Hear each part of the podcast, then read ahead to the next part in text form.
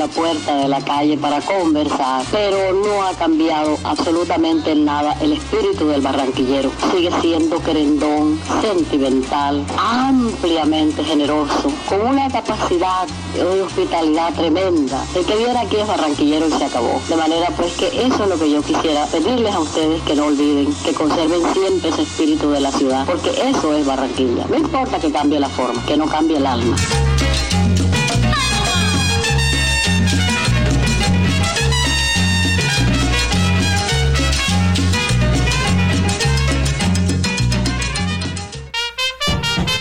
Cada nota sublime surge un recuerdo, una evocación. En cada charla se propicia el espíritu caribe para conservar su alegría y su importancia. Instrumentales 1430, salsa, vallenatos, boleros, todos los ritmos en cadencia instrumental para disfrutar los sábados desde las 12 del mediodía. Instrumentales 1430, una producción de Fundación Voz Infantil o la Juventud con Jorge Pérez Inés Daud, Teresa González, Alison Abello, Lisandro Polo, Hugo Díaz Granados, Freddy Cervantes, Ana María Rúa, Aida y Betty Hernández Rúa. Director, Julio Adán Hernández. Instrumentales 1430 por Radio Ya, la radio de tu ciudad.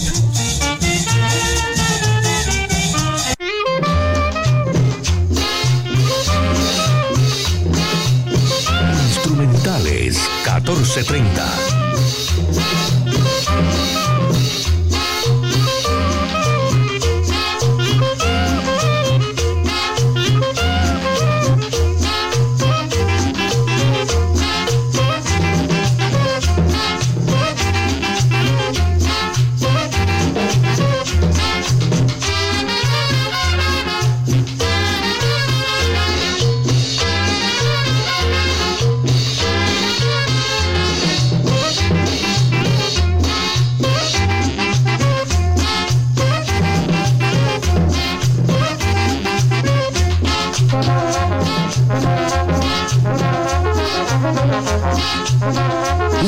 De la Fundación Voz Infantil o la Juventud.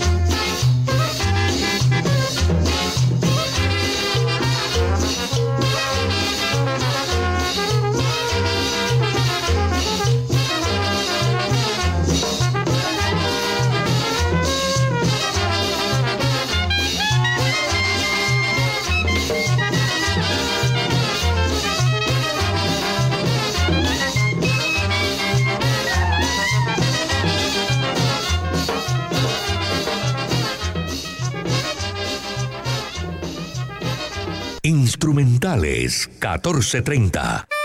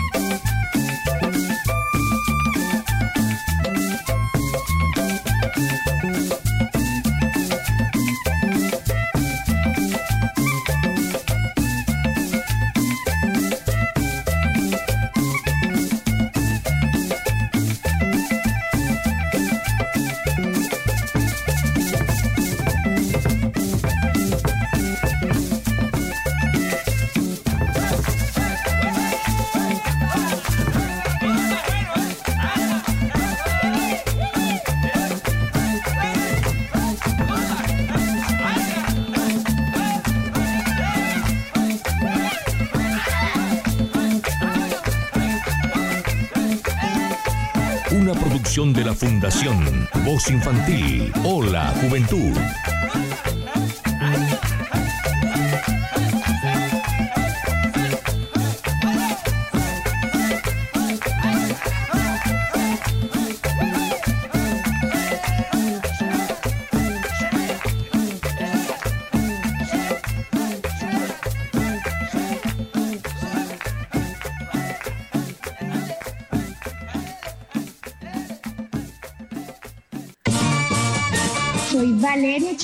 Reina del Carnaval de Barranquilla 2022. Y también escucho Instrumentales 1430, que dirige el profesor Julio Adán Hernández por Radio Ya. Música para recordar y conversar.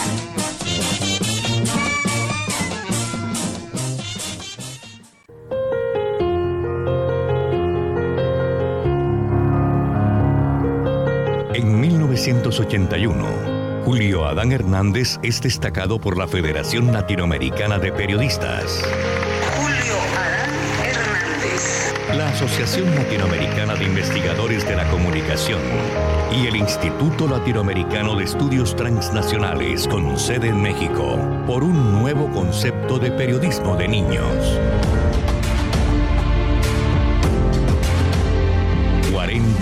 Después, Julio Adán Hernández es exaltado por el Ministerio de Educación Nacional con la medalla Simón Bolívar en el grado de Gran Maestro, por la Universidad Autónoma del Caribe en los premios Mario Ceballos Araujo y por la Fundación Pescadito Dorado de Santa Marta como personaje caribe. Julio Adán Hernández. Son 40 años de reconocimiento a Julio Adán Hernández con voz infantil. O la juventud, UPA e instrumentales 1430. Programas de inmensa sintonía que se transmiten por una importante emisora de Barranquilla. Radio Ya.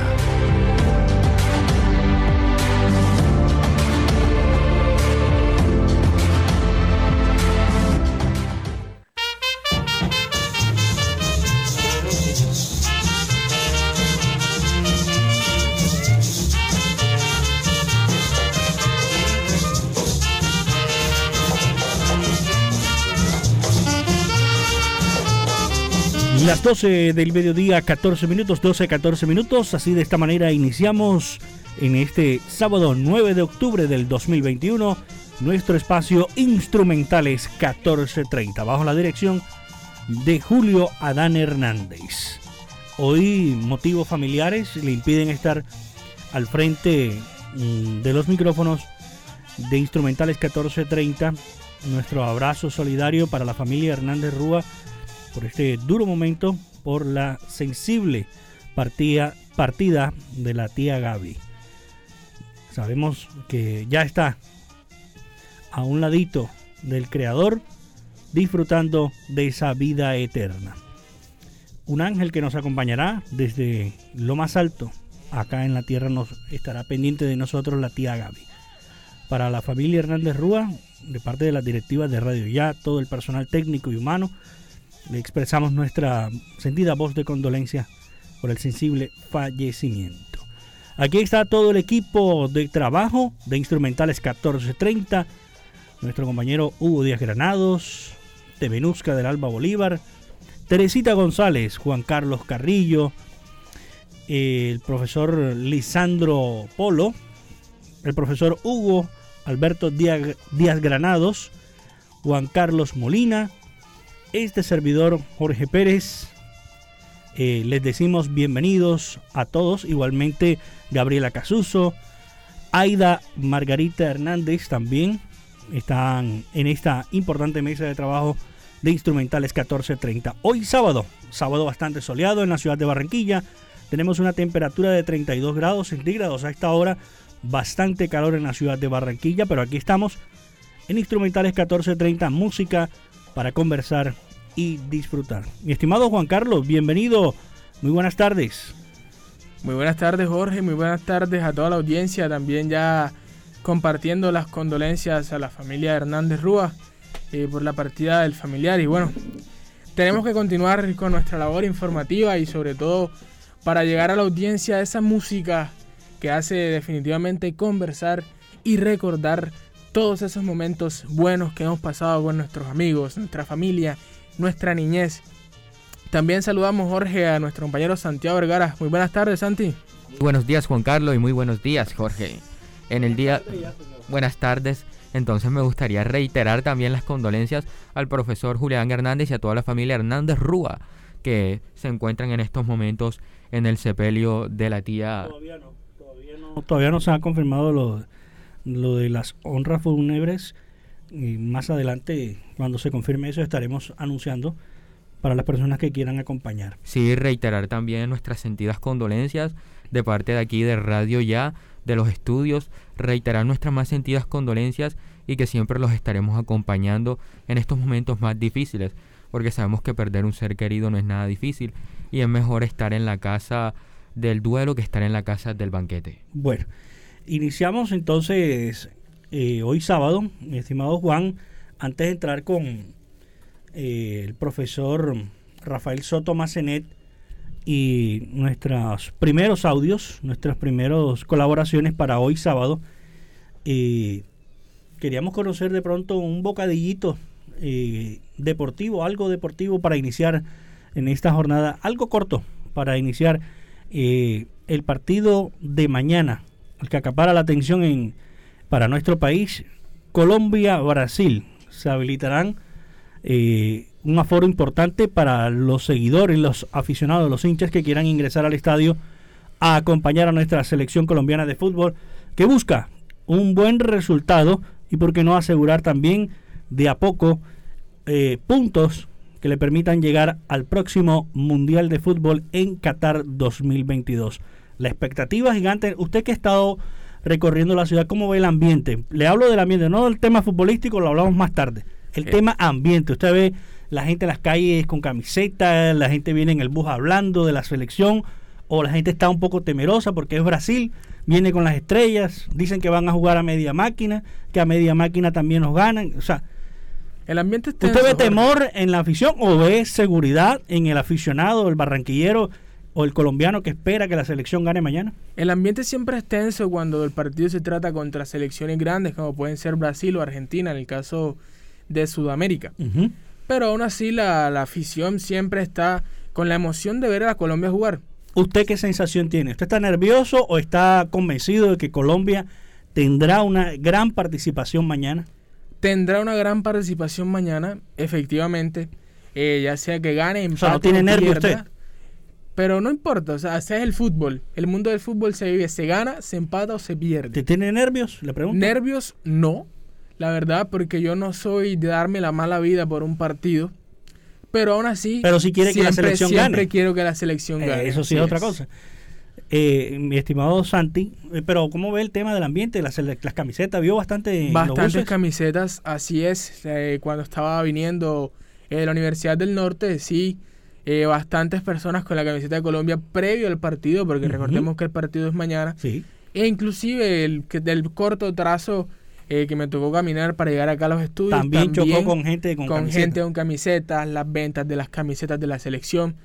Y se nota bastante que las, per- las personas están entusiasmadas por Hay este mucho turista en la ciudad también. Así gente es. del interior del país, gente de Sudamérica que también se viene a ver, que El seguidores de. Brasil que vienen a, a ver a la selección Así es. acá en nuestro estadio metropolitano. Eh, Santi, eh, para ti, aparte ya de este tema corto, eh, ¿se, ¿te la volverías a jugar con Falcao y Borré en la, ti- en la delantera? ¿O cambiarías la delantera? Te hablo nada más de la delantera. No volvería a jugar con Falcao y Borré porque recordemos que son jugadores muy descolgantes y Borré siempre ha demostrado esa actitud. de- Sacrificio. eh, ha demostrado ese sacrificio dentro del terreno de juego y siempre ha demostrado calidad. Y son jugadores muy descolgantes y recordemos que cuando se han jugado con esos jugadores en la, en la delantera, la selección Colombia se ha visto con otra tónica y se ha visto como una selección Colombia como más potente.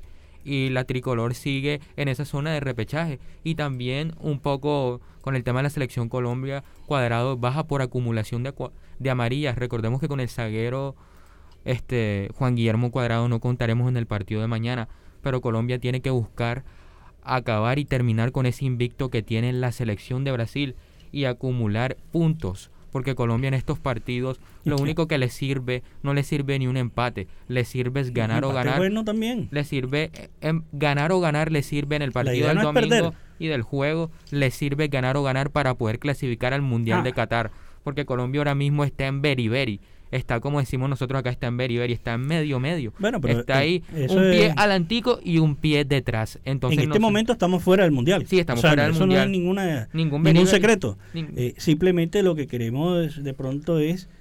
Eh, tiene que, ganar o es mejor sumar que restar. Mejor sumar que restar y contra Brasil todo punto es importante. Le hago una pregunta ya para entrar con nuestros compañeros ya de una vez por todas. Eh, alguien me hizo una pregunta a través del WhatsApp eh, nos dicen, ¿tú jugarías con Dubán Zapata darle más confianza o lo mantendrías como una buena alternativa en el banco? ¿Qué decide usted, Juan?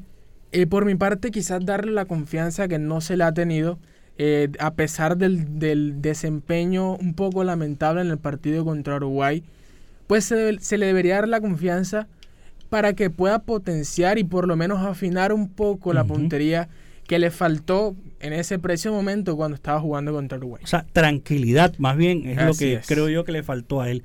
Santi, ¿le darías la confianza o lo mantendrías como alternativa? Bueno, yo le daría la confianza y pienso que en los entrenamientos lo trataría como un jugador especial y le diría, tú tienes la confianza en el equipo de la selección Colombia para hacer los mismos goles que haces en Europa y le daría como esa confianza y esa serenidad y le diría tú puedes, eres un jugador que siempre ha demostrado calidad en Europa y pienso que aquí en la selección Colombia también tienes la misma posibilidad de demostrar la misma confianza en los entrenamientos, lo animaría y posteriormente le daría esa confianza para que saliera con todos los ánimos al terreno de juego y hiciera esos mismos goles que hace en Europa y nos descrestara en la selección Colombia como él lo sabe hacer. Yo, sinceramente, no tengo nada en contra de él, pero yo sí creo que él es una muy buena alternativa.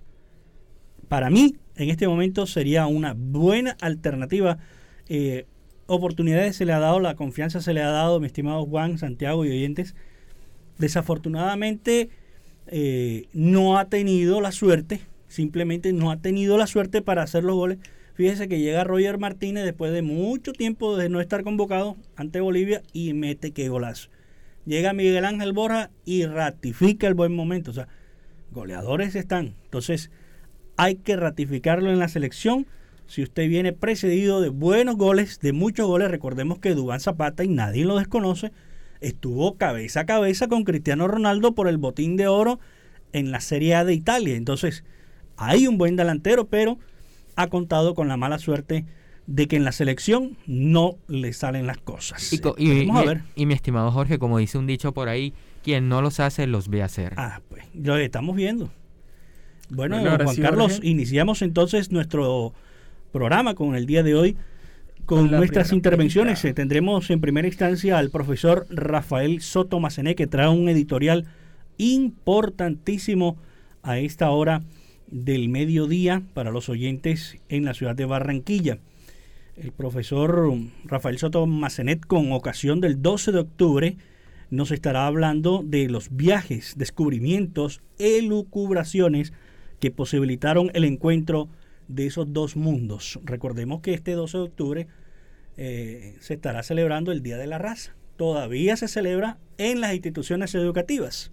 Así es. Así nos estará hablando el profesor Rafael Soto Macenet. Gabriela Casuso también nos hablará de las sirenas del agua dulce o manatíes. Y por supuesto, Aida Margarita Hernández retoma el tema de dulces y postres apropiados para esta fecha que viene, ya acercándose la Navidad y para esta fecha y hora del día. Así que nuestras primeras intervenciones en instrumentales 1430 música para conversar y recordar.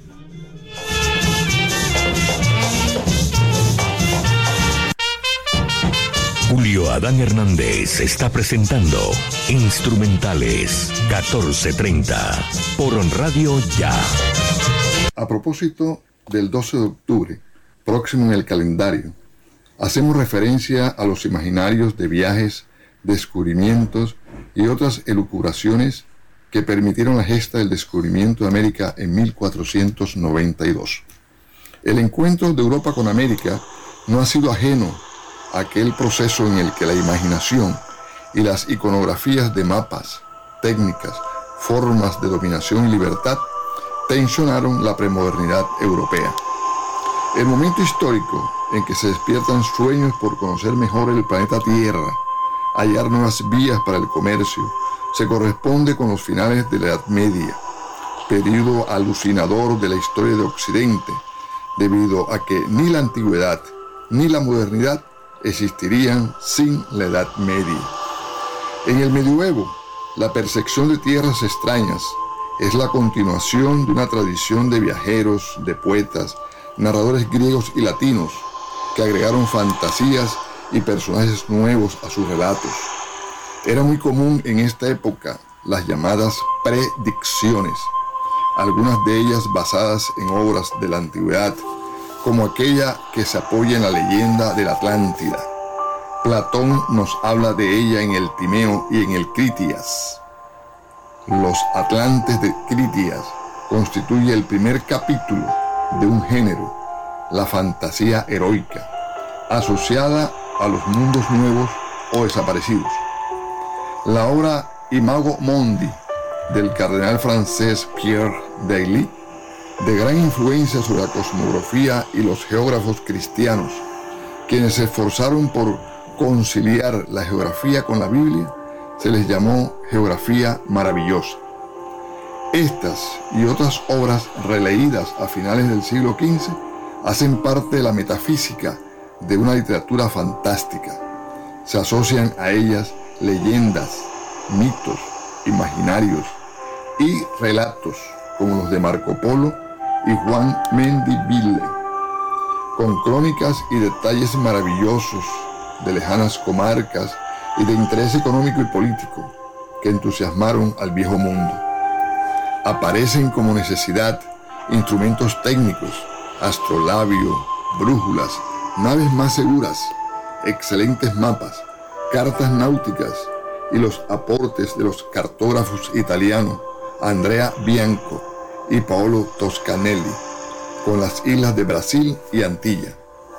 El globo terrestre del alemán Martin Bauham, en donde aparece la Antilla Septicide.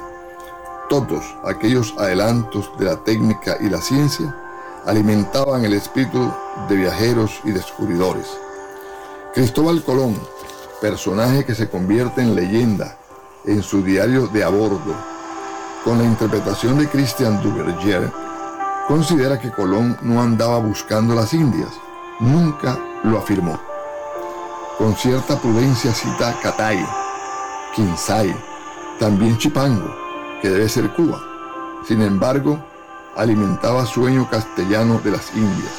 No sembraba desilusión, evidenciado en el Trato de Tordesillas, 1494, entre Portugal y Castilla. Se autoriza a esta última llegar a las Indias por la ruta del oeste. 25 años posteriores, la circunnavegación del globo por el Can y Magallanes en 1519. Hernando de Magallanes, en sus relatos de viajes, escritos por Antonio Pigafetta y recreados por Gabriel García Márquez al recibir el premio Nobel en 1982, contó Pigafetta que había visto cerdos con el ombligo en el lomo, pájaros sin patas, cuyas hembras empollaban en las espaldas del macho, además un engendro animal con cabeza y orejas de mula, cuerpo de camello, patas de ciervo y relincho de caballo. Así nos veían los europeos saliendo de su Edad Media. La historia, aunque se constituye a partir de documentos y evidencias, en un contexto de época, no escapa a los imaginarios y elucuraciones como estas y como aquellas del descubrimiento de América. Para Radio Ya e Instrumentales 1430, profesor Rafael Soto Macenet.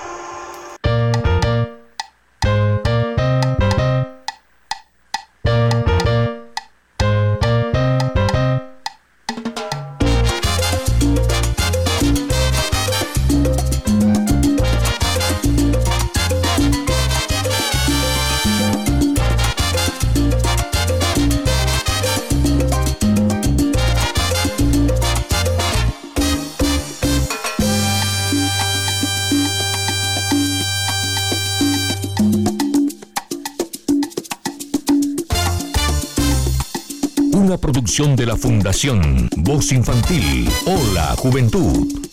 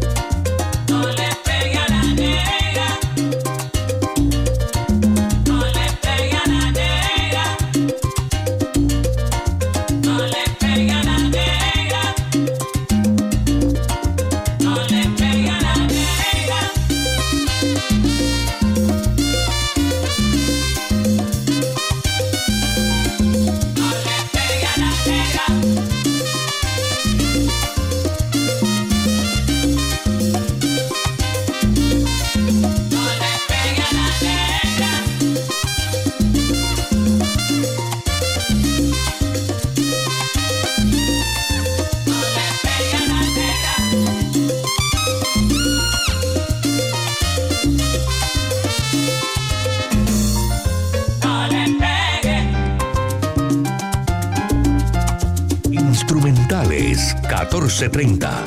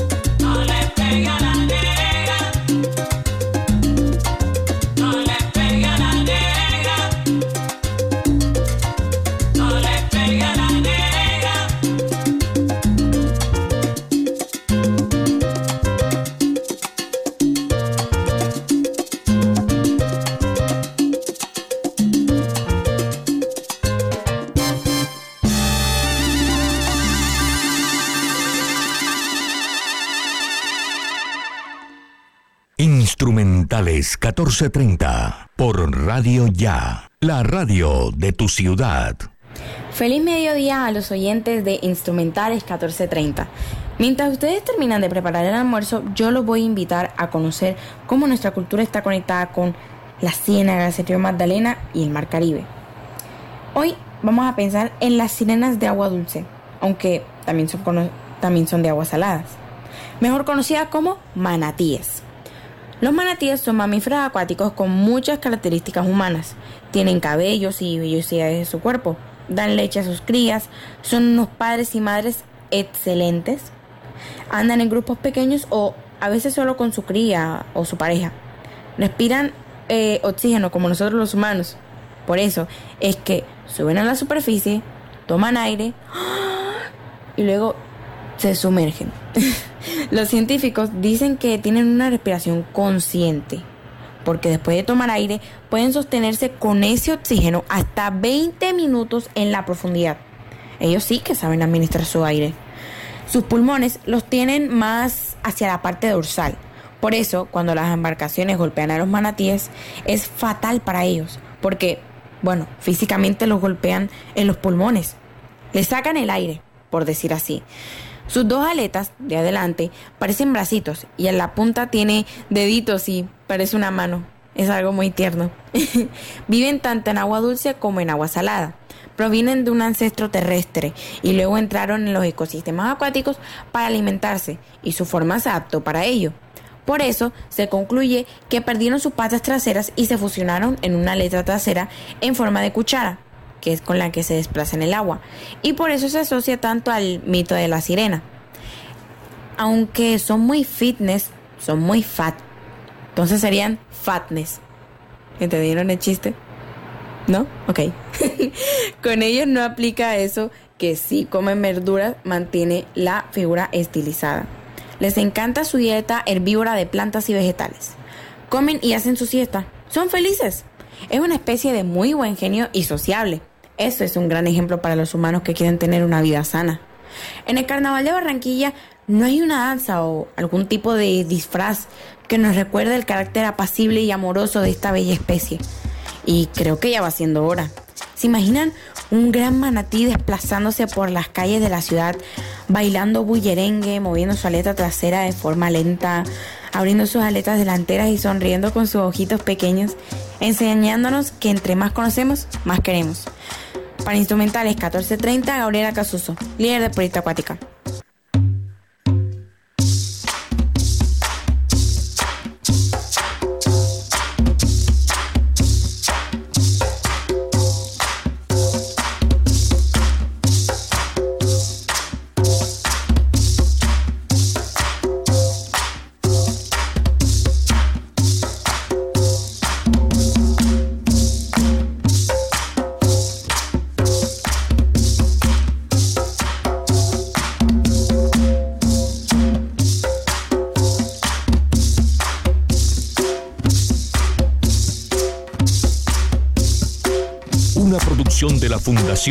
Voz Infantil. Hola, Juventud.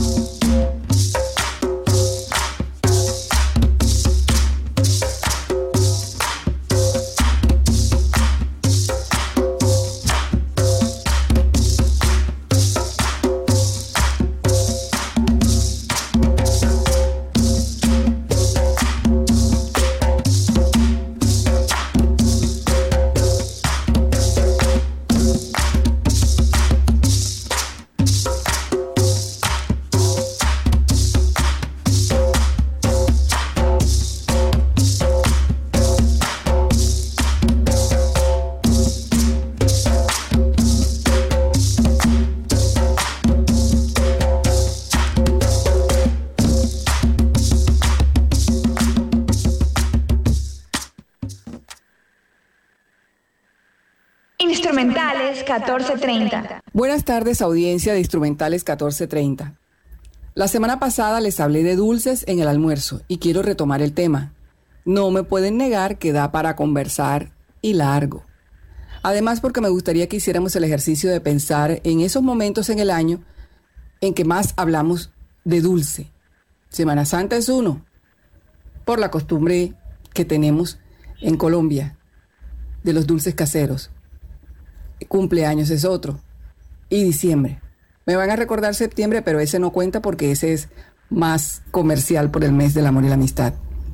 Para mí Semana Santa siempre ha tenido un sabor a arequipe casero, a dulce de ñame, a aguarrú con ese toquecito de coco. Y como mi cumpleaños se mezcla con diciembre, hay un dulce casero que ahora venden en barritas en el supermercado, pero que yo lo probé hecho en casa. El turrón hecho con masmelos y Rice Krispies sin sabor. Se derrite la mantequilla. Se vierten las 25 unidades de masmelo. Luego el Rice Krispie. Si quieren le echan pasitas. Y después al finalizar lo convierten en barritas. Hay un secretito que me guardo para que quien lo pruebe sepa que la receta pertenece a Los que me conocen saben a quién tengo en mente en este momento. Pensemos ahora en aquellas personas que en la familia vienen a su mente si hablamos de postres o dulces caseros. Esas que no les cuesta prender la batidora, aquellas que podrían pasar horas dándole vueltas al dulce con la cuchara para que no se le pegue en el sentido de las manecillas del reloj para que cuaje como debe ser. Aquellas que van probando recetas, que las van mezclando, combinando y luego van guardando en una libretica las propias como legado. Nada con ínfulas de chef o de influencer con recetas de cocina. Su único afán es la cara de felicidad y placer de quien saborea su dulce o su postre. Yo no sabía cuánto había aprendido de Gaby Francisca Rúa Fontalvo, mi tía madrina, hasta cuando entré a la cocina a hacer dulces. En casa es mi esposo el más dado a la dedicación para cocinar. Yo lo hacía bien, pero mm, uno debe entender que para eso se necesita una devoción especial. Yo solo he pensado siempre en viajar, en recorrer el mundo. Lo hice en vacaciones, trabajo, estudio. Era experta en arreglar maleta de mano para un viaje de 15 días, por ejemplo, hasta si era a un lugar de clima frío. Para mí todo era un motivo para armar planes y volar. Y estuvo bien, no me arrepiento, ese era el momento. Pero hay viajes que no implican desplazamiento físico, tampoco aeropuertos, ni visas, ni pasaportes, pero sí una maleta de memorias, aprendizajes, historias, que no son tan sencillas de armar y desarmar con destreza, ni en poco tiempo como mi maletica de viaje. Ese desafío incluye habilidades poderosas que aprendí de mis tías maternas, en especial de Gaby Francisca, que mañana cumple 90 años de existencia, superando a COVID, contra todo pronóstico de promedio de edad en la familia, con una claridad para recordar y resolver situaciones, aunque su cuerpo físico ya no sea como el de antes. Cuando la he acompañado a citas médicas le preguntaban, ¿hipertensión? No. ¿Diabetes? No. ¿Alergia? No. Y el gesto de sorpresa de los médicos era inhabitable. Ella siempre les dice, apenas tengo ochenta y tantos años. Desde mañana dirá, apenas tengo noventa. Todos tenemos una tía como tía Gaby. Y la mejor forma de agradecerles es manteniendo y compartiendo el amor y devoción por la cocina. Eso no era lo mío, pensaba yo, pero hacerlo ahora me hace sentir que disfruto un viaje y eso nadie me lo podrá quitar. Un viaje que me permite compartir y hacer distinto un momento mío y de las personas que quiero o halagar con algo que he hecho con mis propias manos. Cuando estoy con la batidora concentrada vertiendo cada ingrediente como si fueran pasos de baile o dándole vueltas con ritmo al dulce con la cuchara de madera en la olla. Recuerdo cómo bailaba de la cocina al comedor, sí, así como la cancioncita infantil, celebrando sus dulces hazañas, moviendo de forma cadenciosa sus caderas y yo imitaba todo lo que ella hacía para hacerla reír. Cuando la imito ahora haciendo los postres, también recuerdo esas piezas que la hacían bailar de una forma muy particular. China, Alexis, allá en el paraíso terrenal, sube el volumen de la radio porque quiero que tía Gaby escuche esto. Tía, felices 90 años de vida. Cierre los ojos y bailemos esta versión de Sal si puedes. El porro de Lucho Bermúdez, dedicado a una finca de propiedad de Jorge Alberto Marín en Robledo, Antioquia. Una, una finca donde se amañaban y por eso la llamaron Sal si puedes e inspiró el porro. Así como nos amañamos nosotros con sus postres y con sus dulces que ahora recordamos haciéndolos de nuevo y que estoy legando también a su sobrina nieta, Gabriela. Esta versión instrumental es de Café Accordion Orquestra de Dan Newton, una banda cuyo repertorio no se puede describir claramente con una palabra, como blues o swing, pero su sonido especial es de acordeón de un café en alguna calle parisina. Para instrumentales 1430, Aida Hernández.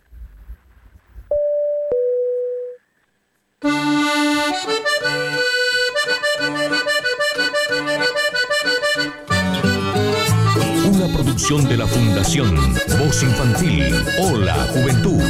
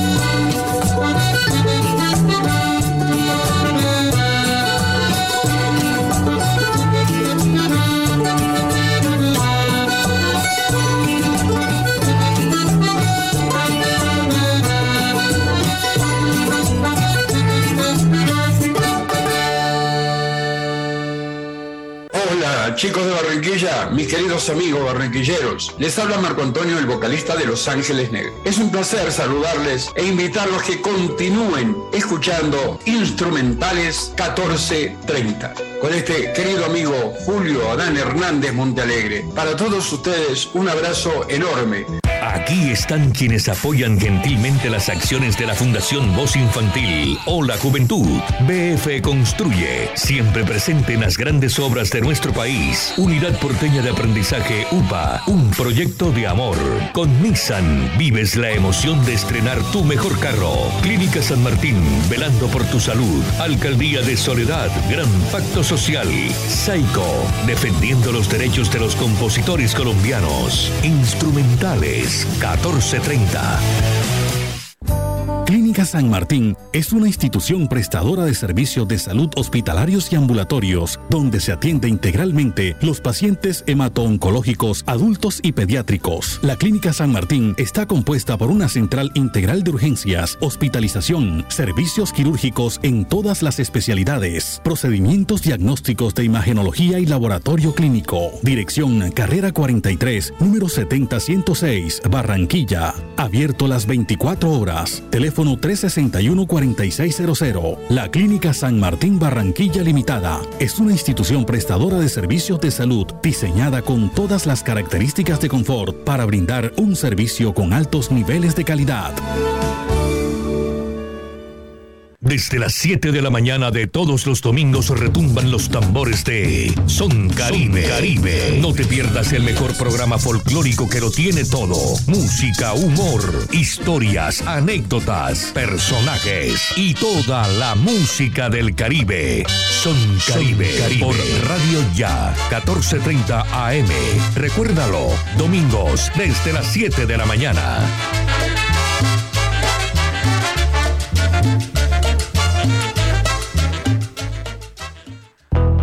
Responsabilidad de todos cuidar nuestra salud y la de las personas que nos rodean. Con la cultura del autocuidado mitigamos el virus del COVID-19. Usa siempre el tapabocas, lava frecuentemente tus manos, mantén una distancia segura y vacúnate cuando corresponda. Con mayores cuidados salvamos vidas. Alcaldía de Soledad, Gran Pacto Social. BF Construye SAS siempre presente en las grandes obras de nuestro país. Cuidémonos entre todos para salir adelante. BF Construye SAS está en la calle 106, número 5067, oficina 2D del Centro Comercial Gran Boulevard. BF Construye SAS en Barranquilla, Colombia.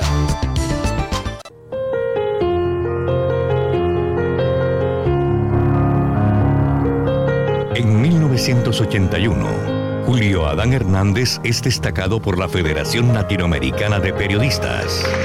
Julio Adán Hernández. La Asociación Latinoamericana de Investigadores de la Comunicación y el Instituto Latinoamericano de Estudios Transnacionales con sede en México por un nuevo concepto de periodismo de niños.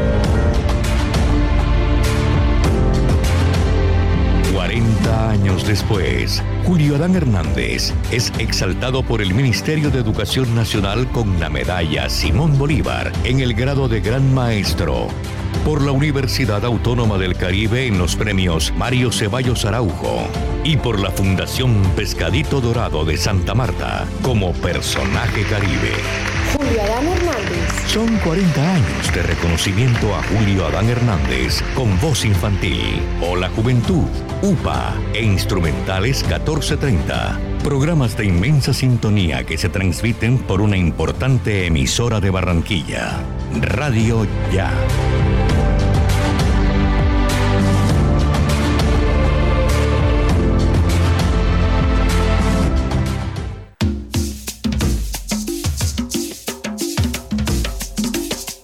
SAICO es la única sociedad de gestión colectiva en Colombia autorizada para recaudar y distribuir derechos de autor de obras de los asociados en nuestro país y en el exterior.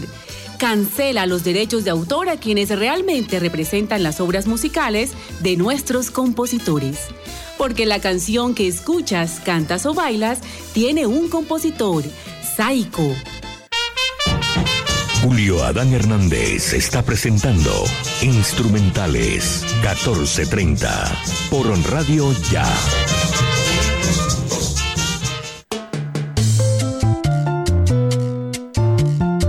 del mediodía, 56 minutos, 12.56 minutos. Seguimos en Instrumentales 1430. Música para conversar y recordar. Decían que no llegaba y aquí llegó don Hugo Díaz Granado. Bienvenido, buenas tardes. Don Jorge, un abrazo muy especial, Juanca, y a todos los oyentes que nos acompañan, como siempre, todas las tardes de sábado en Instrumentales 1430 por Radio Ya, la radio de tu ciudad.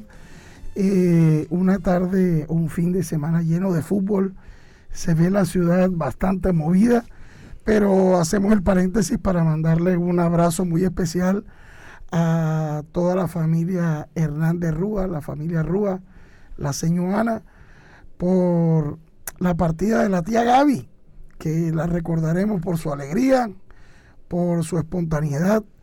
Ese pienso que es el recuerdo bonito que por lo menos... Era muy cariñosa con todos. Sí, claro, y por lo menos eh, cuando por lo menos he tenido la situación de la experiencia de vivir la muerte eh, muy cercana con, con familiares, mis padres, mis abuelos, amigos ahora con esta situación de, de, pandemia. Siempre procuro, bueno, en psicología se le llama mecanismo de defensa, pero siempre eh, me quedo con el mejor recuerdo de la persona. Eh, duele la ausencia, duele la ausencia, pero sé que, que... Está en un mejor lugar. Claro, y que en el paraíso terrenal siempre estuvo eh, bien atendida con todas las comodidades de la tía Gaby, así que pasen su tumba para la tía Gaby y bueno, el abrazo nuevamente para toda la familia Hernández Rúa eh, por la partida de, de tía So- Gaby. sobre ese tema, mi estimado Hugo, eh, vamos a, a- la gente nos ha preguntado, eh, estamos informando que en el paraíso terrenal, como se le conoce popularmente en Barranquilla, la casa del profesor Julio Adán Hernández, ha fallecido la tía Gaby Rúa Fontalvo. Su cadáver está siendo velado en la funeraria Los Olivos de la carrera 38 y las honras fúnebres se estarán llevando a cabo mañana, 10 de la mañana, en el cementerio Los Olivos, vía Puerto Colombia. Nuestra voz de pesar para sus hermanos Leda, Ana María, Cipriano, León, sobrinos y demás familiares por la pérdida de la tía Gaby Rúa Fontalvo. Que en paz descanse. Repetimos, mañana 10 de la mañana será su sepelio en el cementerio Los Olivos vía Puerto Colombia y está siendo velada en la funeraria Los Olivos de la carrera 38. Para las personas que quieran acercarse a expresar sus condolencias. Hugo, usted lo decía, y yo le preguntaba al principio a Juan Carlos cuando iniciamos, el ambiente, usted me dice que el ambiente, usted- el, eh, Juan Carlos decía que muchas camisetas en la calle, en los buses, la gente en la esquina hablando de que Dubán Zapata no va, que, que- tiene que ir Falcao. ¿Usted cómo, cómo ha sentido en estos últimos días después del partido con Uruguay? ¿Cómo ha sentido ese ambiente en la ciudad? ¿Hay optimismo? ¿Hay temor o respeto? Eh, yo siento una mezcla de optimismo y de respeto, porque no Más miedo no. No, no, no, no, no. No, porque aquí hay gente que dice, Brasil con a, media máquina nos pasa por encima. Yo digo, pero ¿por qué? No, no, mire, eh, de todos modos, desde que se inventaron las excusas nadie queda mal, pero, pero mire lo que pasó. No sé si Juanca recuerda hace poco eh, el 2-1 en la Copa América. Si la situación de Pitana no hubiese Ay, Dios mío, no me estado, creo, que, creo que la historia hubiese sido diferente. Eh, sin desconocer lo que es Brasil, lógicamente no lo vamos a desconocer, pero, pero las distancias ya no son las mismas. Miren el sofoco que le hizo pasar Venezuela. Eh, entonces son cositas que uno, y, que, Jorge, yo pienso que es hora que ya comencemos a creer en lo nuestro. Entonces, ¿por qué nuestros jugadores no pueden? Sí, no es fácil. No es fácil porque no vamos a desconocer lo que es Brasil, pero porque no se puede cambiar la historia. Además que en el deporte nada está escrito. Es. Entonces yo siento una mezcla, hay un ambiente sabroso en la ciudad, ¿sabes? Sí. Hay un ambiente chévere. Yo para venir aquí a la emisora tengo que cruzar toda la 72. Venía haciendo la- comentarios deportivos por donde iba. Eh, Cuando lo encontraba, ¡oh, qué me... No, no. Pero usted ve, usted ve la camiseta, usted ve eh, los vendedores, usted ve la gente. El chip cambia. Guardando las proporciones, es como, es como cuando estamos en época de carnaval. Como si no hubiese pasado nada.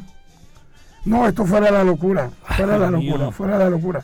Entonces es bonito porque ante, aunque muchos critican las situaciones, pero yo siempre lo miro por ese lado de la psicología barata, eh, se convierte en un eh, en un gran estímulo mental para todos en la ciudad, sobre todo por todos estos momentos de pandemia que hemos pasado. Entonces el deporte muy criticado, pero el deporte se convierte en ese gran paño de agua tibia que nos... El oxígeno. Claro, totalmente. Eh, pero, pero ah, volviendo otra vez, por eso le pregunto, porque es que la gente que lo conoce a usted sabe que usted está metido en el tema del fútbol recreativo, competitivo y profesional también. Eh, me imagino que siempre buscan su opinión. Me imagino que usted ha hecho cuántos programas deportivos desde el jueves acá. No, y, que se encuentra con algún amigo y le pregunta, oye, pero Dubán, ¿qué tenía que hacer? ¿Cómo la tenía que patear con la izquierda, con la derecha, con la cabeza? Imagino tantos comentarios que le ha tocado a usted hacer del jueves acá. Oye, eh, gracias a Dios tengo grandes amigos periodistas especialistas en deporte. Entonces le tira la pelota a ellos. Claro, y, hemos, y sobre todo en estos grupos de WhatsApp dialogamos y todo. Pero lógicamente a ver, pensamos como aficionados sí, claro. y gritamos y al pobre Dubán que no le dijimos. Hmm. Pero la gran conclusión, nosotros le exigimos más a los deportistas que a los políticos. Ah, eso sí. Entonces, y, el hombre mentalmente no está. Yo, yo coincido mucho con lo que dijo Iván René Valenciano en, estos programas donde sale. Eh, mentalmente Dubán no está y hay que darle la confianza. Pero, y si lo hubiera hecho, o sea, el cuento de que si mi abuelita no se hubiera ah, muerto, entonces eh, le tocó a él yo soy de los que confía en las condiciones de Juan Zapata, es un excelente deportista, un muchacho disciplinado, en fin, dicen que la técnica no, tiene ninguna discusión. Pero no fue su día y creo que a todos Hace rato que no es su día, hace rato que no es su día en la selección. Eso lo hablábamos aquí con Juan al principio. Yo yo tengo una imagen, yo echemos un poquito más atrás el cassette ¿Cuánto? Eh, yo creo que como, yo creo que Juan que no alcanza a opinar. No, no, pero ve bastante YouTube. Pero, pero me hace recordar mucho en la época eh, gloriosa de esa selección de Maturana y le voy a dar dos, tres nombres. 89, 90. Le voy a dar dos, tres nombres. JJ Treyes. Claro. La turbina Treyes. Y Carlos Enrique La Gambeta Estrada. Sí, señor. Y el Checho Angulo. Eh, por mencionar, tres eh, goleadores de equipos. Goleadores de equipos. Juanca. Eh, Botines de oro. La que no metían le pegaban y entraba. Pero lastimosamente en la selección no Entonces creo que es una situación parecida a lo que le puede estar pasando a Dubán Zapata, que lamentablemente... o sea, no es jugador de selección Colombia. No, por lo menos los resultados no le están dando lastimosamente. Eh, siento que es un, juicio muy fuerte decir que no es jugador o que son jugadores de equipo, pero lastimosamente sus estadísticas no lo dan. Los resultados así lo demuestran, ¿no? Ah, no es que uno le quiera dar zapatos, pero simplemente se están dando las cosas. Exactamente, pero bueno, tengamos fe. Ayer me gustó una opinión pero usted, ¿usted le da la confianza ante Brasil a Dubán o se la sigue jugando con Falcao y Borré? o usted cambia esa delantera para mañana con Brasil? Teniendo en cuenta que Brasil tiene una buena defensa, ¿vio? Mm. Le dejo para que piense y en el próximo segmento usted me dice si se la juega o no. ¿Tú, Juanca, te la juegas o no? Yo me la jugaría también empezar con Falcao y Borré y quizás meter a Duan Zapata un poco más. O sea, tres delanteros. No tanto tres delanteros, sino meter a Falcao, Borré y quizás el Centro delantero de Borré, de Borré sea Dubán Zapata. Ah, bueno, bueno, vamos a ver. Vamos a continuar, mi estimado Hugo, ¿le parece? Claro Nuestros compañeros llegan a esta oportunidad cuando es la una, seis minutos. Estamos en Instrumentales 1430 a través de Radio Ya. Saludo cordialísimo a toda la gente que nos está sintonizando en, las redes sociales y siempre están expresando eh, su agradecimiento por este espacio y en las plataformas digitales www.radioya.co, www.noticiasya.co, uparadio.com. También puede escuchar la emisión de este espacio. Tenemos saludos, Juan, antes de entrar con nuestros compañeros. Así es, Jorge, tenemos saludos por el Facebook Live de Radio Ya. Alexander Iglesias Acevedo nos comenta muy buenas tardes profesor Julio Adán, Jorge y su equipo de instrumentales 1430 en sintonía muy puntual desde Cali y un abrazo de solidaridad por el fallecimiento de la tía Gaby. Dios la acompañe en su santo reino. Janet Palacio también nos comenta un fraternal y caluroso saludo para el maravilloso grupo de instrumentales. Un gran abrazo. Nubit Pinilla también nos comenta buenas tardes. Nubia. Pinilla nos comenta muy buenas tardes. Ay, Nancy Hernández nos comenta también, sí, Aida, este mensaje va para Aida. Yo también aprendí a hacer ese turrón delicioso, nos deja grandes recuerdos. Janet Palacio también nos comenta, mis más sentidas condolencias por tan sensible pérdida. Juan y Nieto, muy buenas tardes, bendiciones. Y Wilfrido Daniel Escorcia Salas. Saludos, el descabezado Rey Momo 2009 con Cor Malambo. Estamos de cumpleaños, amigos. Hombre, felicitaciones. carnaval de bendiciones para Wilfrido, su familia y toda la generación de descabezados. Sí, ya vienen. Claro, ya va el hace alarde. ¿Va por cuál generación? Ya está Actualmente tercera, pero ya está, la, ya está la cuarta pidiendo vía. Ira. Claro, ellos salen en el carnaval de los niños, sí, señor. o sea que tendremos futuros reyes momos ahí también. Hombre, saludo especial para Wilfrido y toda su familia, quien apreciamos mucho. Bueno, una ocho minutos, continuamos con nuestros compañeros. Llega Temenusca del Alba Bolívar Molino. Importante su aporte, como siempre, sábado a sábado en nuestro espacio nos estará hablando de esas mascotas exóticas. ¿A ustedes les gustan las mascotas exóticas también? Uh. Sí, señor, y tengo uno. ¿Cuál es? Guacamaya. No, tengo unos pericos africanos. No australianos. No, señor, son africanos, son diferentes. Ah, bueno, eso hay que, hay que verlos. No los conozco todavía. Por aquí eh, tengo fotico, ahorita se lo muestro. Lo voy a mostrar porque quiero conocerlo a ver si también me animo. Aunque los animales, las aves hay que estar libres, pero a veces a uno siempre le encanta el trinar en la mañana de un canario o de uno de estos pájaros que tiene unos cantos formidables. Uno se entusiasma. Y también llega el profesor Arnold Tejeda. El profesor Arnold Tejeda siempre con sus aportes importantes a esta hora en Instrumentales 1430. Muy buenas tardes, mi estimado Julio Dan Hernández. Para el equipo de Instrumentales 1430, mi cariño los saluda y para ustedes, mis queridos oyentes, reciban toda la buena vibra de este y todos los universos. Comenzamos con una canción maravillosa, Amigo, compuesta por un ícono de la música brasilera y de la música latina, el fenomenal Roberto Carlos Braga Moreira. Y escuchando esta hermosa y significativa canción, les traigo un tema tierno y diferente. Hoy les comentaré las que para mí son consideradas las cinco mascotas más exóticas del mundo en la actualidad. Cuando alguien te dice que tiene una mascota, lo más normal es que te imagines que tiene un perro, un gato, un pájaro, canario, loro, periquito o una pequeña tortuga. Pero, ¿y si alguien te dice que tiene una piraña como mascota? La sorpresa es mayúscula, quizás sea un afán de notoriedad o simplemente querer aprender más sobre un animal cuyo hábitat natural se encuentra a miles de kilómetros. A algunos les encanta tener bonitas mascotas, otros piensan que sacar a estos animalitos de su hábitat natural no es lo más recomendable. Cada cual tomará su posición personal. Primera mascota exótica, mis estimados oyentes, el gecko. Antiguamente se pensaba que este lagarto era malvado, y que era incluso capaz de ahuyentar a cualquiera que pretendiera acercarse a él echando sangre por los ojos. La verdad es que todo esto es más una historia que otra cosa, porque este pequeño lagarto no muerde, no es agresivo y de hecho es precioso, con una piel llena de colores, de hecho tiene una gran capacidad para desarrollar colores distintos dependiendo del lugar en el que vivan.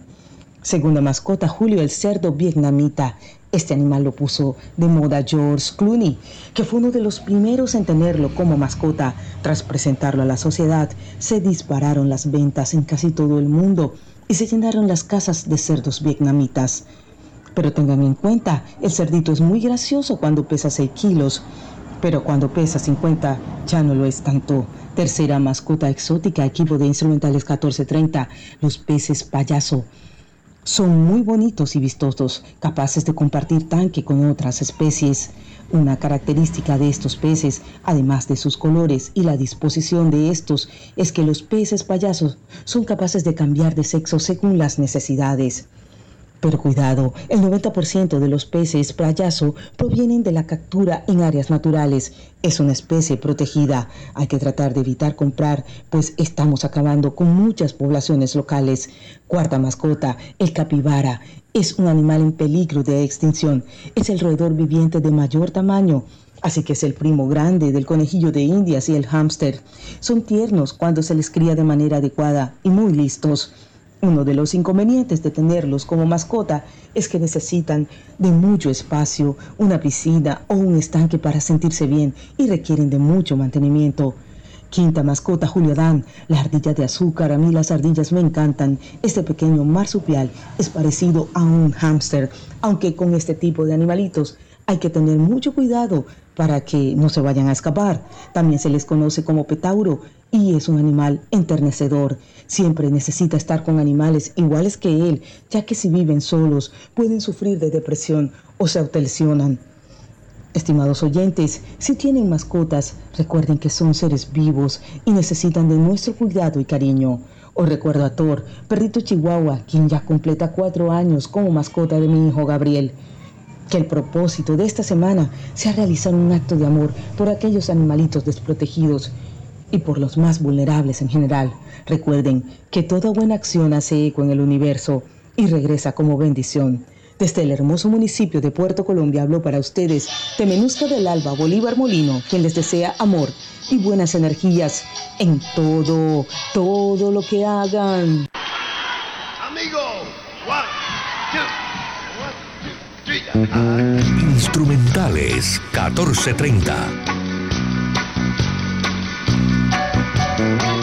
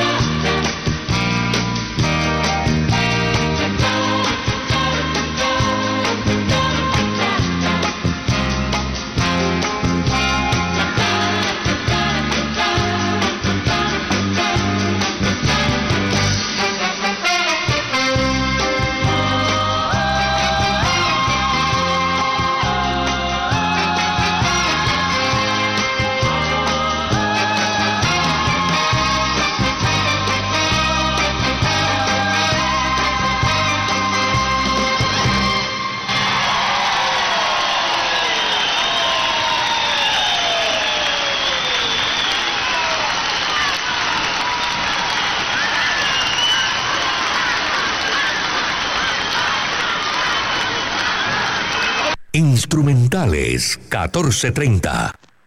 En 1998, Narada Productions editó el CD Cuba LD, un proyecto musical dirigido por el flautista isleño Danilo Lozano en la ciudad de Los Ángeles, Estados Unidos.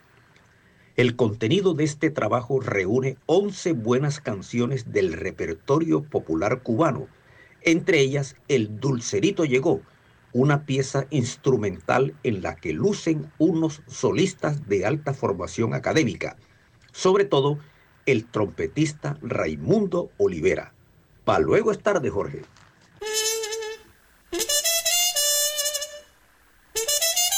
Instrumentales 1430.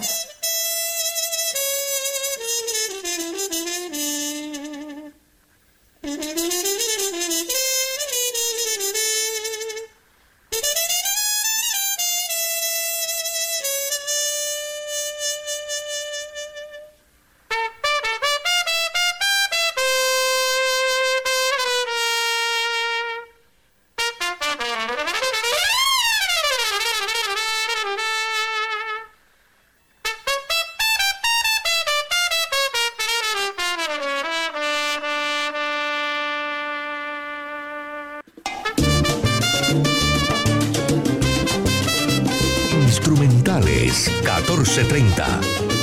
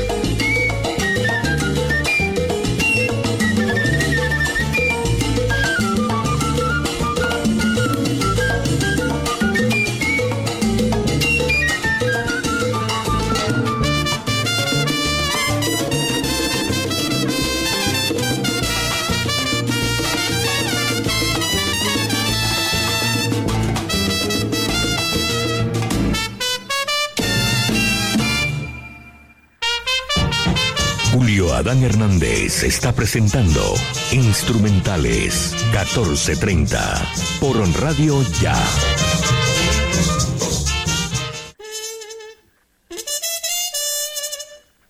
Una de la tarde, 22 minutos, una 22 minutos. Me he quedado un poquito más con este buen tema musical que hoy nos trajo el profesor Arnold Tejeda. El Dulcerito llegó. Esta versión instrumental muy sabrosa, apropiada como para este fin de semana cuando hace bastante calor en Barranquilla, Hugo. Sí. Eh, don Jorge, para cerrar un poquito el tema que veníamos conversando antes de los de, de esta tanda chévere que acabamos de pasar, recordarle a todos nuestros oyentes que para mañana, domingo 10 de octubre, la fecha eliminatoria está de la siguiente manera.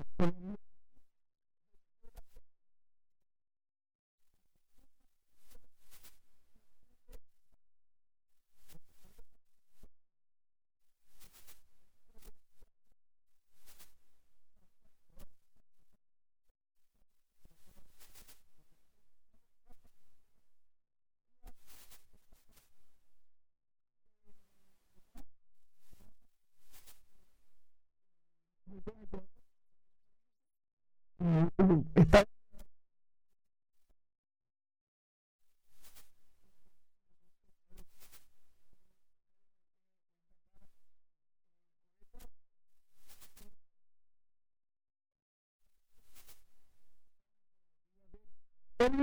tenemos a Brasil, eh, Brasil en el primer lugar, Argentina segundo lugar, Ecuador, Uruguay, Colombia en el quinto lugar, Paraguay, Perú, Chile y Bolivia. Esperemos que, bueno, Brasil con 27 puntos, Argentina con 19, Ecuador 16, Uruguay 16, Colombia 14, Paraguay 12 puntos. Esperemos que Colombia nuevamente nos haga vivir la emoción y el resultado mañana sea positivo. Eh, ¿Dependemos de otros resultados, Hugo? Yo pienso que en, en la eliminatoria, en la eliminatoria, eh, para contestarle, dependemos de nosotros mismos.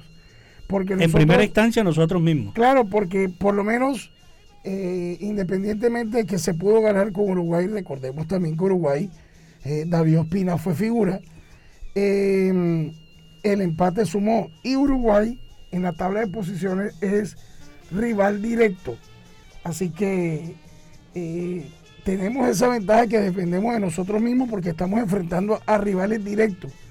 Brasil, bueno, ya casi clasificado, pero Uruguay y ahora viene Ecuador. Y la- Hay que ganar. Y Uruguay la tiene dura con, con Argentina, Juan. Así es, un partido bastante difícil, pero un clásico de acá de Sudamérica. Del Río de la Plata. Del Río de la Plata, un clásico efectivamente, que no dudo que sea un partido fácil para los uruguayos, pero re- debemos recordar que la nómina de Argentina está bastante fuerte últimamente. ¿Usted cree que aquí en este caso no hay arreglo, Hugo o Juan Carlos? Aquí tendrán que sacar los puntos. Ellos tendrán, uno de los dos se queda.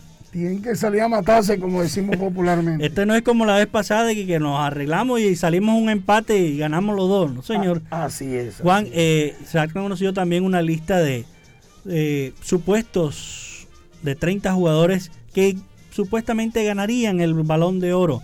Pero sabemos de que a esa lista hay que pasarla por el colador. Y mínimo, mínimo quedan 8 o 10 jugadores, Hugo.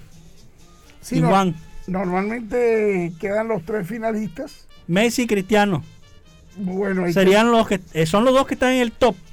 De ahí para abajo, empezar a escarbar como la gallina, a ver qué otro le puede competir a ellos. Pero ¿sabe qué? Yo esta vez yo no los meto tan tan de frente en ese listado. Dicen que Messi se lo gana por el título de la Copa América.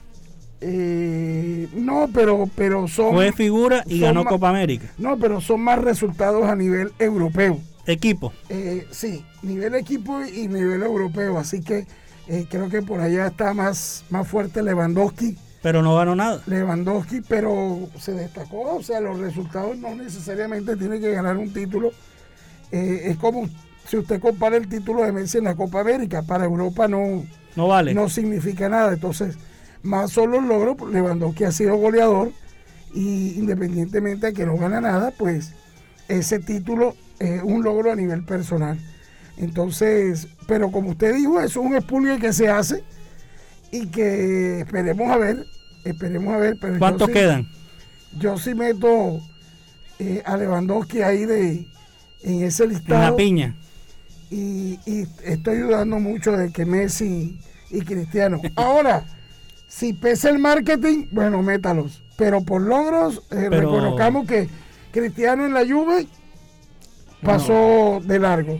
No quedó Messi en el Barcelona, y seamos honestos, hace rato que Messi no suena. No. A nivel equipo no suena.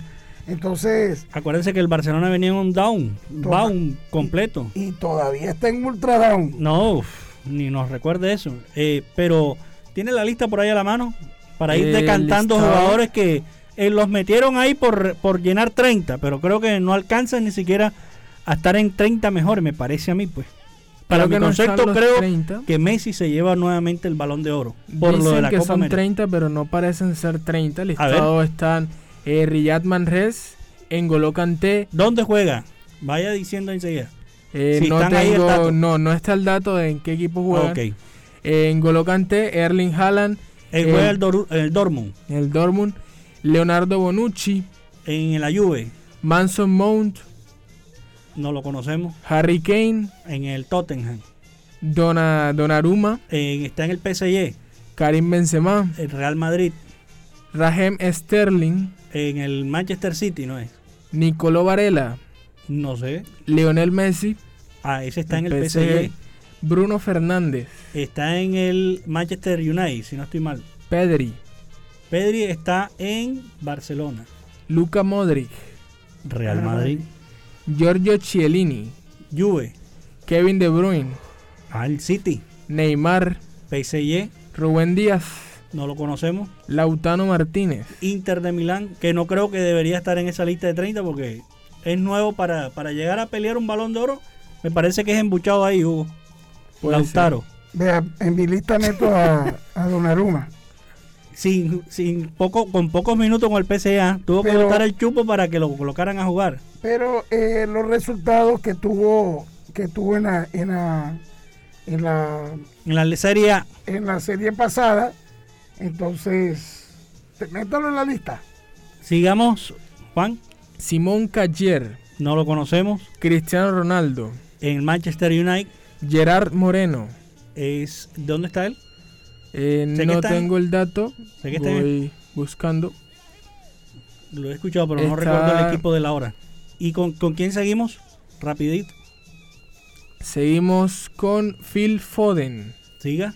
Kylian Mbappé y Luis Suárez. Kylian Mbappé, PSG y Luis Suárez, el Atlético de Madrid. Ahí que podría llegar de pronto a tocar la puerta Kylian Mbappé. Por lo Y que viene haciendo con Francia y lo que viene haciendo con, con el PSG. Pese a que el PSG tiene a Neymar y tiene a Messi. Fíjese que ahí no estaba Neymar en esa lista. Sí, está Neymar. Sí, sí, ¿Está, Neymar? Sí, Está está. No lo Neymar escuché que mencionó. Sí, lo está mencionado. Neymar Junior. Y aquí el dato eh, de Gerard Moreno. Está jugando actualmente en el Villarreal de España. Villarreal de España. Bueno, no creo, me parece a mí que lo hace bien en la selección, pero, pero no creo que tiene el nivel para estar en esos 30. Yo creo que ahí se quedan como 8 o 7, mi estimado Hugo. Sí, señor. Bueno, avanzamos en instrumentales 1430 a través de Radio Ya, la radio de tu ciudad. Llega la doctora Teresita González. Importantísimos los apuntes que sábado a sábado, sábado a sábado comparte con nosotros la doctora Teresita González. Hoy nos habla de la importancia de la salud mental. Recuerde que Hugo, mañana 10 de octubre se estará celebrando Día Mundial de la Salud Mental.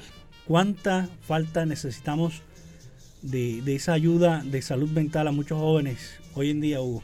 Personas también que, que atraviesan por situaciones de la vida que se complican y, se ven afectados.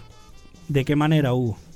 Bastante. Entonces, mañana 10 de octubre se estará celebrando el Día Mundial de la Salud Mental y la doctora Teresita González nos estará hablando acerca de este importante tema. Juan Carlos Carrillo también con su acostumbrada sección recordando a Estercita nos trae, nos regala esa hermosa pieza musical Amigo de cualquier lugar del mundo. Y el maestro Lisandro Polo también comparte con nosotros este importante apunte que trae para hoy, acompañado de una muy buena melodía, muy carnavalera, la rebuscona. Y por supuesto, para cerrar con broche de oro esta tanda, el profesor Arnold Tejeda, en su segunda entrada, también nos trae apuntes interesantes y buena música como siempre, en instrumentales 1430. Instrumentales 1430.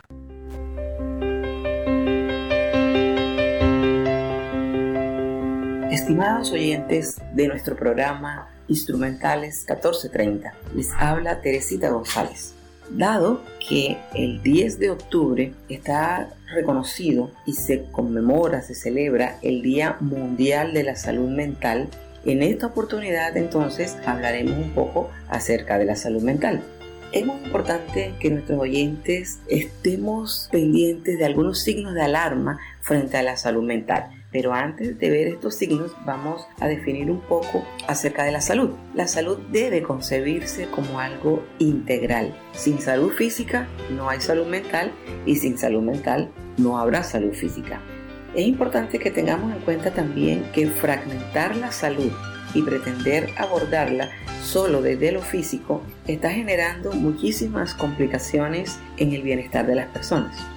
Cuando un profesional, por ejemplo, nos dice a los consultantes, usted no tiene nada, lo que nos está llevando es a sentir que estamos inadecuados, que nos estamos inventando lo que estamos sintiendo. Y obviamente esto genera que haya muy probablemente una complicación mayor en esos estados emocionales y mentales, es decir, que nos terminemos enfermando más.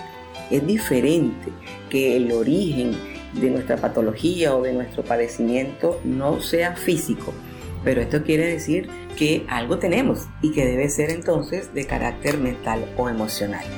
Mencionar salud mental no es sinónimo de trastorno o de patología mental dado que siempre que hablamos de salud mental sentimos enseguida que hay un trastorno mental, esto es lo que nos lleva muchas veces a concebir la enfermedad mental como algo vergonzoso. Y la enfermedad mental es tan natural como la enfermedad física. Esto es lo primero que debemos tener en cuenta.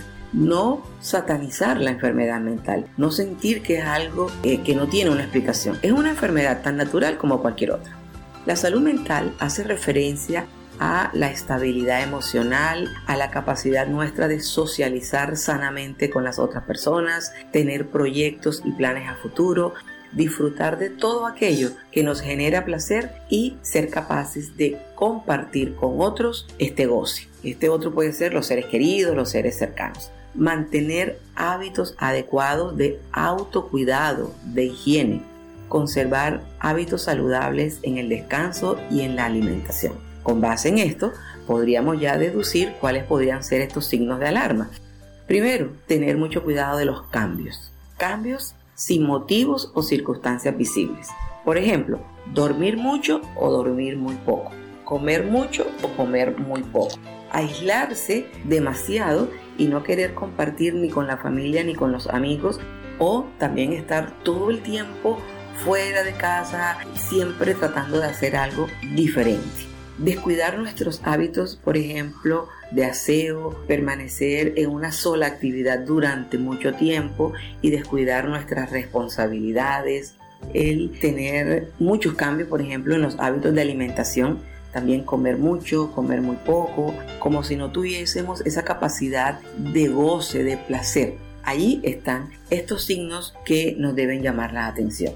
Obviamente, para nosotros hablar de salud mental, tendríamos que sentirnos bien, actuar bien, pensar bien. ¿Qué quiere decir sentirnos bien, actuar bien? Lo que acabamos de mencionar, ser capaces de vivir nuestras emociones. Si perdemos a una persona, si estamos vivenciando una situación negativa, darnos la posibilidad de sentir la tristeza, no alterarnos por estar tristes. Si nos enoja algo, sentir la capacidad de enojarnos y no sentirnos inadecuados por estar enojados. Es decir, darnos la oportunidad de ser humanos. Repetimos, gozar la vida, y ser capaces de compartir este placer de disfrutar la vida. Dormir adecuadamente, sin exceso, pero tampoco sin defecto. Y la alimentación. Yo creo que si nosotros tenemos estos cuidados con nuestros niños, con nuestros adolescentes y obviamente también con los adultos, nosotros podríamos tener una sociedad mucho más sana y disfrutar de la salud mental. Lo más relevante y fundamental es preservar la familia. La familia siempre será un soporte para nuestra salud mental. Con ustedes, Teresita González. Bendiciones.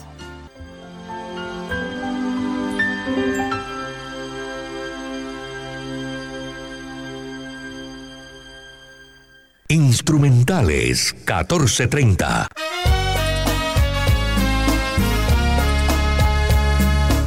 Muy buenas tardes, un saludo cordial a todos los oyentes y a todos nuestros compañeros en la mesa de trabajo de Instrumentales 1430 a través de Radio Ya. Bienvenidos a nuestra sección Recordando a Estercita. Hoy precisamente haciendo referencia a la celebración que en octubre en nuestro país se reconoce como el mes del artista colombiano. Y fue la misma Estercita una de las abanderadas en esta idea y en esta identidad.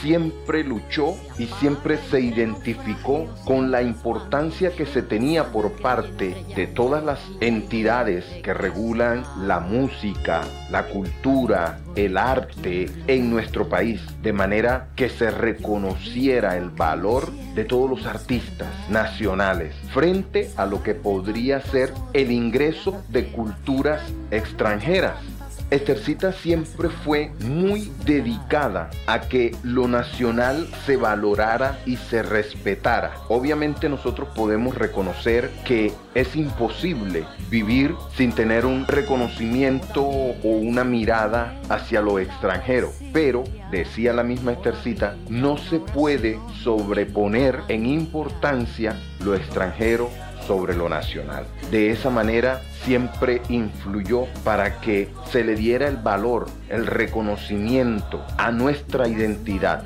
y que a pesar de poder recibir, como siempre lo hemos hecho en nuestro país, con los brazos abiertos a quienes vienen del exterior, pues no habría que olvidar ni dejarse influenciar de tal manera que fuese más importante lo de afuera que lo nacional. Así los artistas tuviesen el reconocimiento necesario, fuese pintor, de artes gráficas, de música, de poesía, todos los artistas en nuestro país pudiesen tener ese reconocimiento. No se deben seguir influyendo por Dios de la cosa extranjerista. No es posible que nosotros estemos olvidando lo nuestro y vertiéndonos completamente hacia lo extranjero, porque eso significa la pérdida de nuestra identidad de costa de Colombia. Hoy por eso queremos recordar a Estercita con ese tema que nos dejó su última composición, que es Amigo de cualquier lugar del mundo. Ese mensaje que le da para que se mire a Colombia con ojos de esperanza, se mire a Colombia que es un país pujante y que puede salir adelante a pesar de las adversidades. Con este tema, Estercita despidió su carrera artística y quiso hacerles a todos la invitación para que conocieran lo que realmente significa el sentir de un colombiano orgulloso, amigo de cualquier lugar del mundo. Recordamos ese mensaje de Estercita sobre lo que es nuestra identidad y la importancia de siempre mantenerla. Para Instrumentales 1430, recordando Estercita con Juan Carlos Carrillo Sánchez.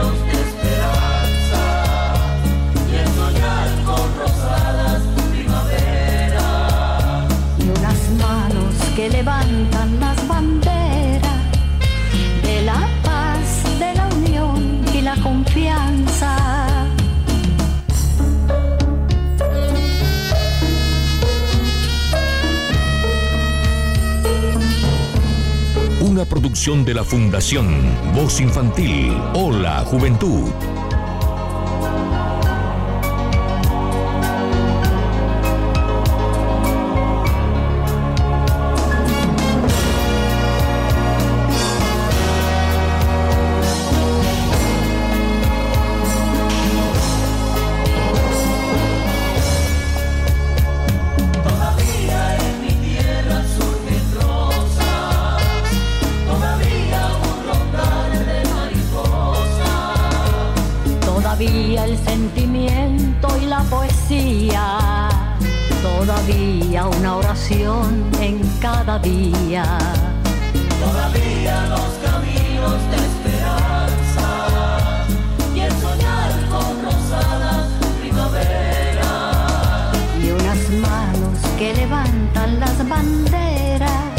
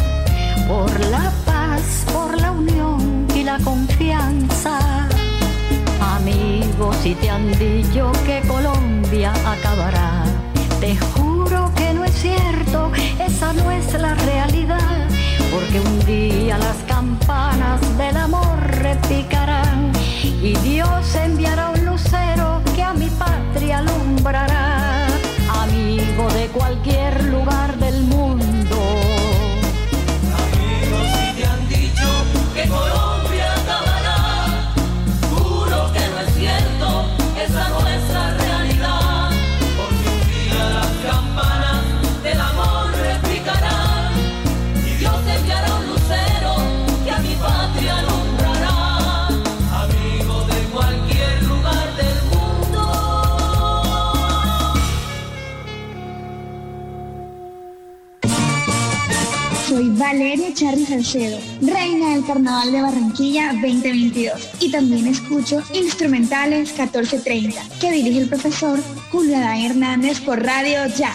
Música para recordar y conversar.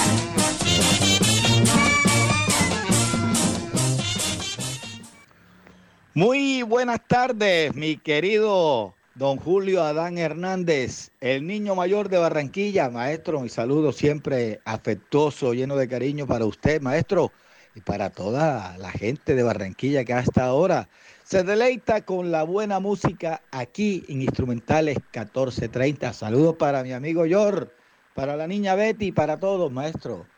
Hoy estamos celebrando y seguimos celebrando el mes del artista nacional.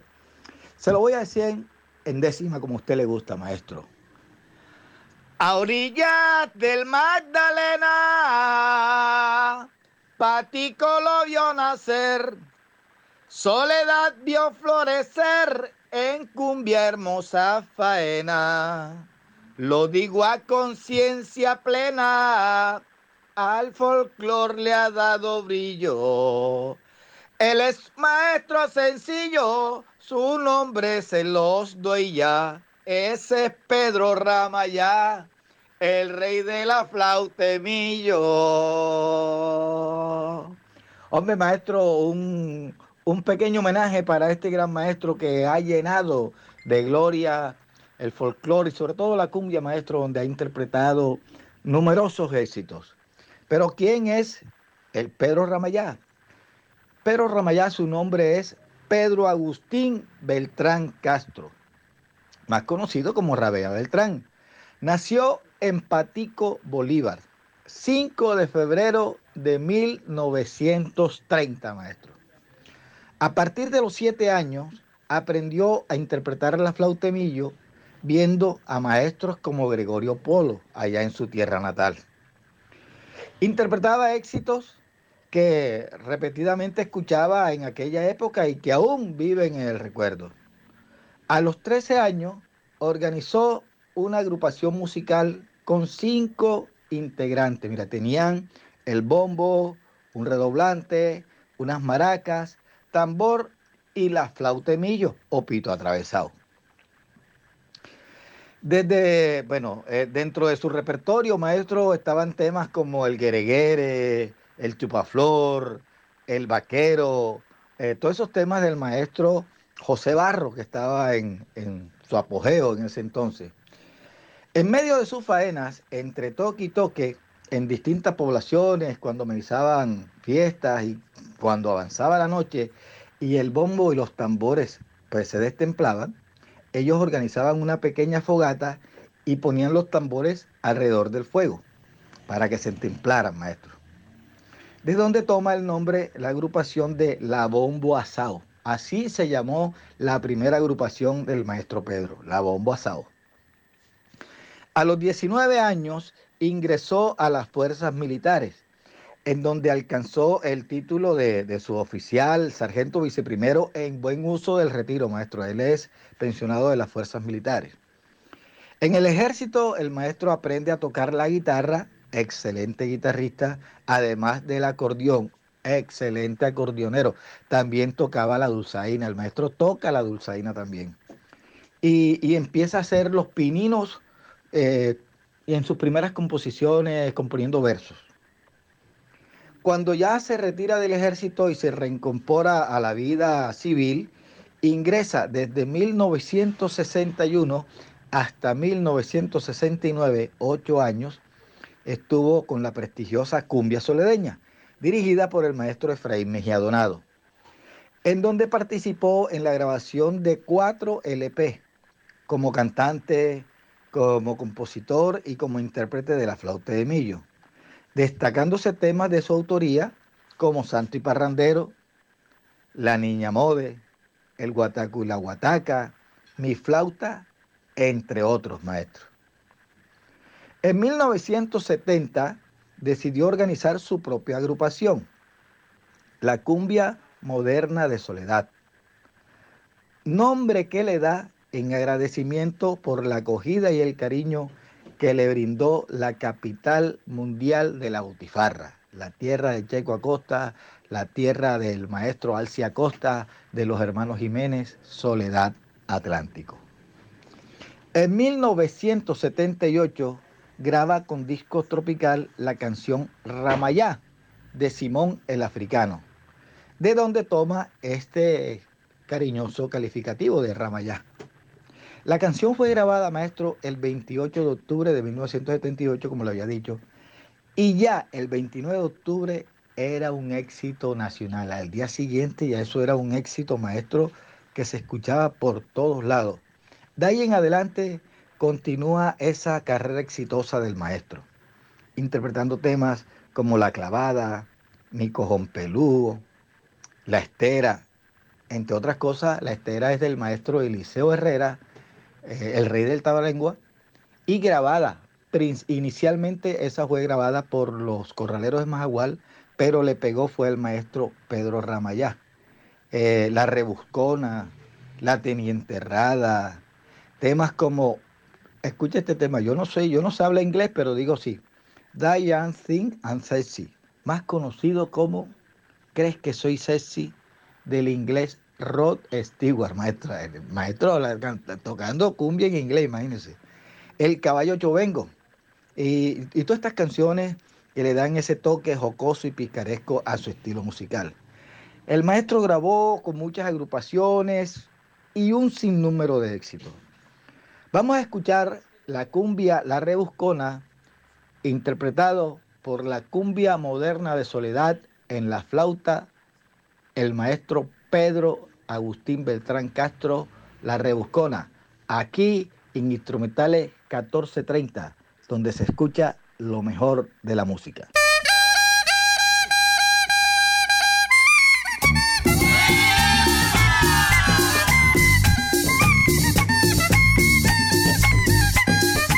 Una producción de la Fundación Voz Infantil.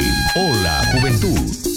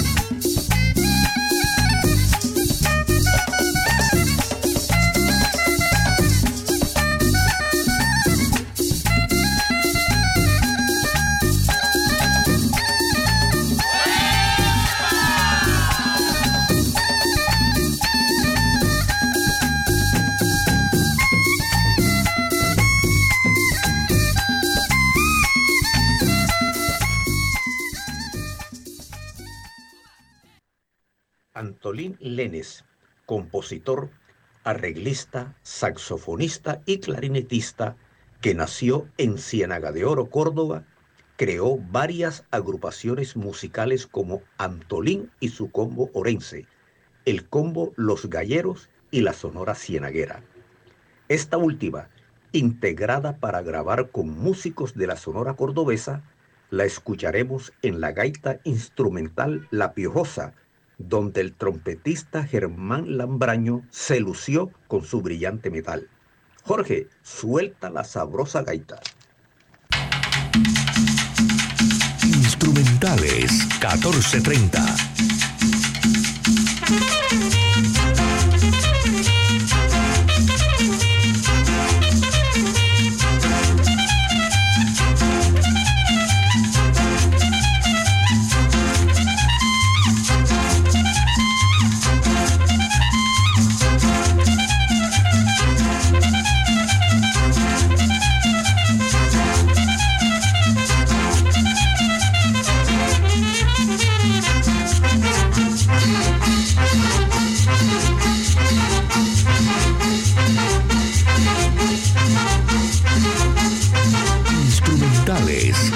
1430.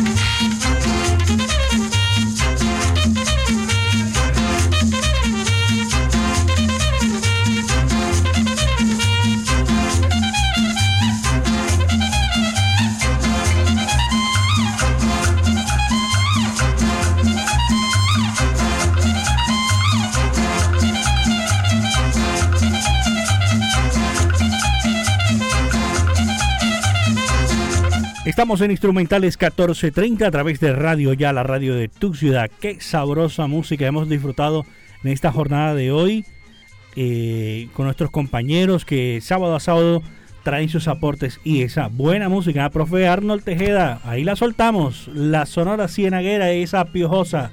Mi estimado Hugo, Juan Carlos, para el cierre de instrumentales. Eh, don Jorge, para cerrar con noticias deportivas, eh, esta noche, a partir de las 8 de la noche, los canales deportivos como ESPN, eh, vamos a tener eh, título mundial peso pesado de, de Ontai Wilder con 238 libras y Tyson Fury 277 libras estuvieron en el pesaje.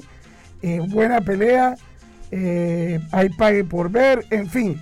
Pero bueno para los amantes del boxeo eh, un estadounidense con un inglés buena pelea recordemos que esta es la pelea número 3 que estos boxeadores se enfrentan así pe- para los amantes del box.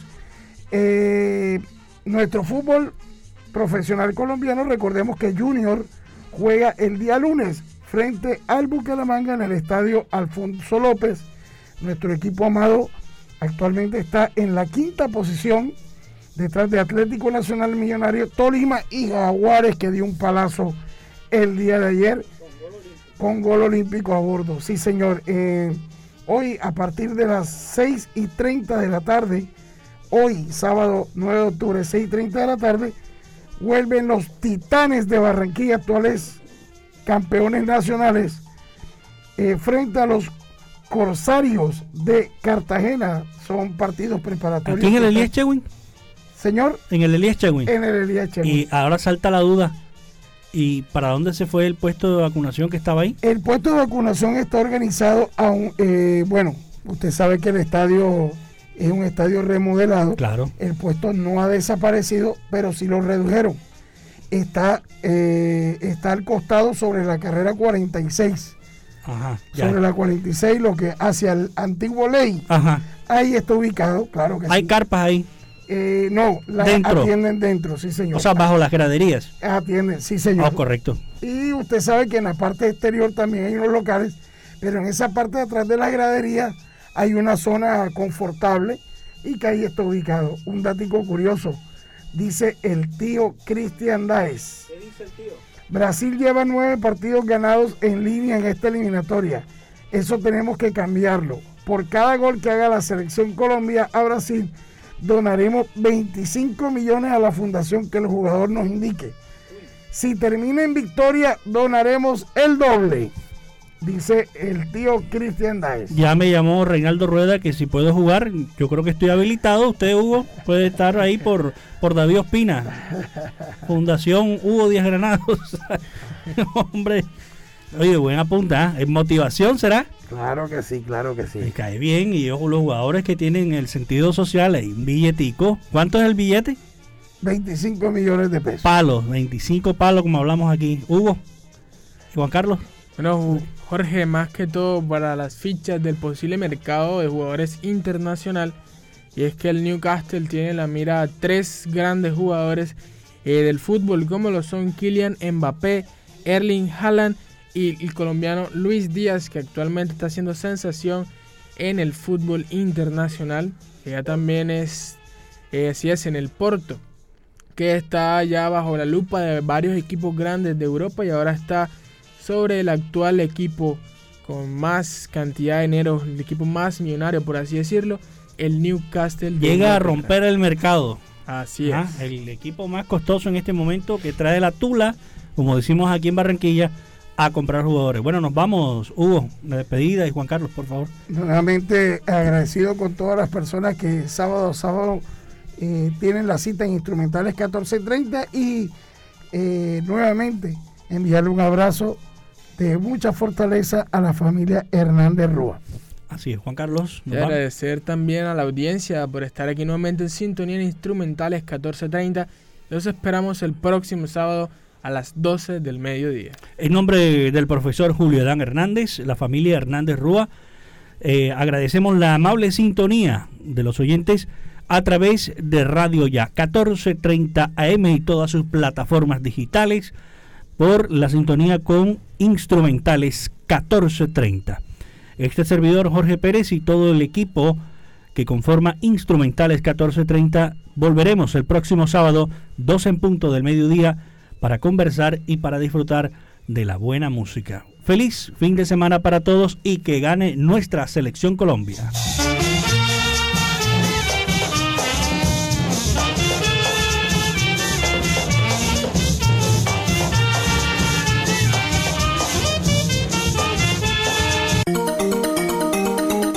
Desde Barranquilla, emite Radio Ya, 1430 AM. HJ